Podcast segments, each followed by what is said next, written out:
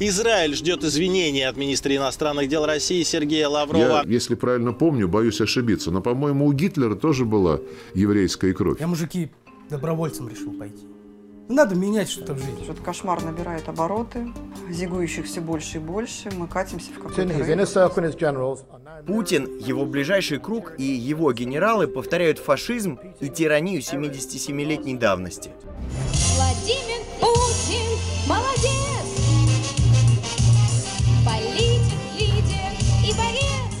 Не нефть и газ наше преимущество. Как вы видите, и нефть и газ могут падать в цене. Наше преимущество Путин. Где я был эти 8 лет?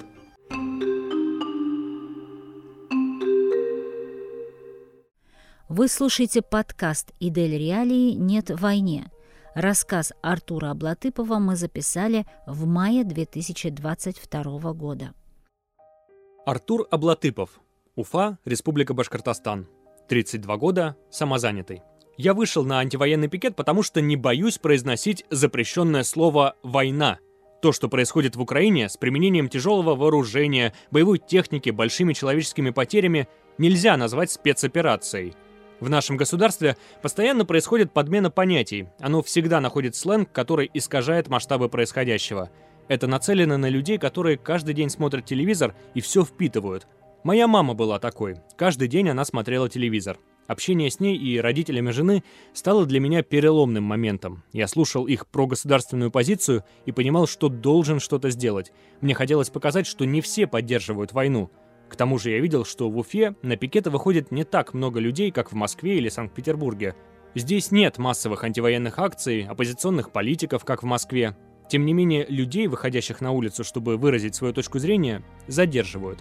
И мне захотелось стать частью этих людей, примкнуть к ним, показать, что я разделяю такое же мнение. Больше 10 лет я работал в Башнефти. Уволился год назад, когда там началась принудительная вакцинация, с которой я не был согласен, на работе никто не говорил о политике, потому что о таких разговорах сразу узнавало начальство и начинало вести с работниками профилактические беседы. Тогда мне было что терять, когда работаешь на госпредприятии, ты каждый день делаешь одни и те же вещи, следуешь сложившемуся режиму, и тебе страшно делать что-то, что нарушит эту постоянность и монотонность. Не хочется тратить нервные клетки, чтобы выходить из зоны комфорта. Для меня это был ограничитель, поэтому ни в каких публичных акциях я раньше не участвовал. После увольнения я почувствовал себя свободнее и стал интересоваться политикой и оппозиционными движениями. У меня произошло отрезвление. В 2021 году я сходил на митинги в поддержку Алексея Навального. Но меня не задерживали, и я этого не хотел, так как боялся попасть в полицейские базы. После увольнения я так и не смог найти достойную работу, и сейчас я понимаю, что в Башнефть я вернуться не смогу, потому что после антивоенного пикета я не пройду проверку службы безопасности. 25 апреля я вышел на пикет.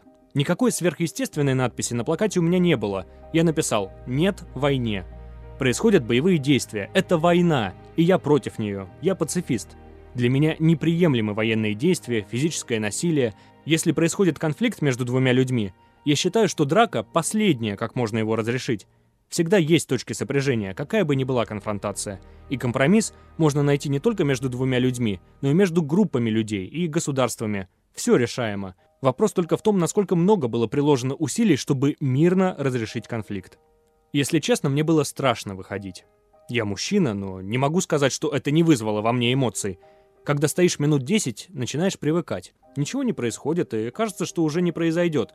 Люди проходили мимо, смотрели, молодежь часто высказывала поддержку, но были и те, кто не разделял мою позицию. Я, конечно, понимал, что меня задержат, что полицейские будут давить, но я не ожидал такого количества полицейских автомобилей, такого праздника с мигалками. Я не собирался сопротивляться, но меня взяли под руки и отвели в машину. Было ощущение, что полицейские провоцировали меня и хотели вывести из равновесия. Спросили, есть ли у меня колющие режущие предметы и наркотики, хотя я не выглядел как преступник. Когда я начал выходить из машины по их приказу, они закричали «Без резких движений! Сейчас наденем на тебя наручники! Даже не пытайся бежать!» Хотя я и не собирался. Меня задержали вместе с женой, которая снимала пикет на телефон, знакомым и девушкой Лейсан Султангареевой, которая тоже стояла в пикете. Нас доставили в отдел полиции номер 7, протоколы о дискредитации армии составили на меня и на Ляйсан, а жене и знакомому выдали предупреждение. Для супруги случившееся стало большим шоком. В отделении у нее поднялось давление. Полицейские у меня спрашивали, кто вам платит, с чего вы взяли, что идет война? Вы что, видели, что у нас есть военное положение? Есть ли у вас связи с Украиной? Они пробивали меня по базе данных и очень удивлялись, что к своим 32 годам я ни разу не привлекался к административной ответственности. Когда составляли протокол, сказали «Сейчас административка, следующая сядешь». Говорили, что, мол, вы тут херней занимаетесь, а наши ребята там с нацистами воюют, что надо сплотиться. Они создают такую атмосферу, в которой ты должен почувствовать, что предал родину. После пикета родители супруги стали за меня переживать. У них появился страх, они стали думать, что теперь со мной будет. Говорили мне, чтобы я больше этим не занимался и не интересовался. Но мама стала разделять мою позицию. Я предложил ей перестать смотреть государственные российские телеканалы. Сначала она противилась, потому что ты привыкаешь постоянно испытывать напряжение из-за того, что тебе показывают на этих каналах. Когда из твоей жизни это исчезает, у тебя появляется ощущение пустоты – но когда тебе говорят о радиоактивном пепле так же обыденно, как о покупке картошки, это ненормально. У мамы кабельное телевидение, поэтому в рекомендациях на телевизоре я установил каналы без пропаганды, не вызывающие стресс, о путешествиях, природе, научно-познавательные. Это не сразу подействовало, но спустя примерно месяц я увидел, что подействовало. Моя супруга раньше меня тоже не поддерживала. Когда началась война, у нас в семье возникли разногласия – она не видела смысла разговаривать о войне, говорила, что у нас есть более важные дела, которыми нужно заниматься, забота о семье, зарабатывание денег. Но я разговаривал с ней, и мое каждодневно-семейное оппозиционное влияние дало результаты. Она была нейтральна, а теперь стала больше придерживаться моей позиции.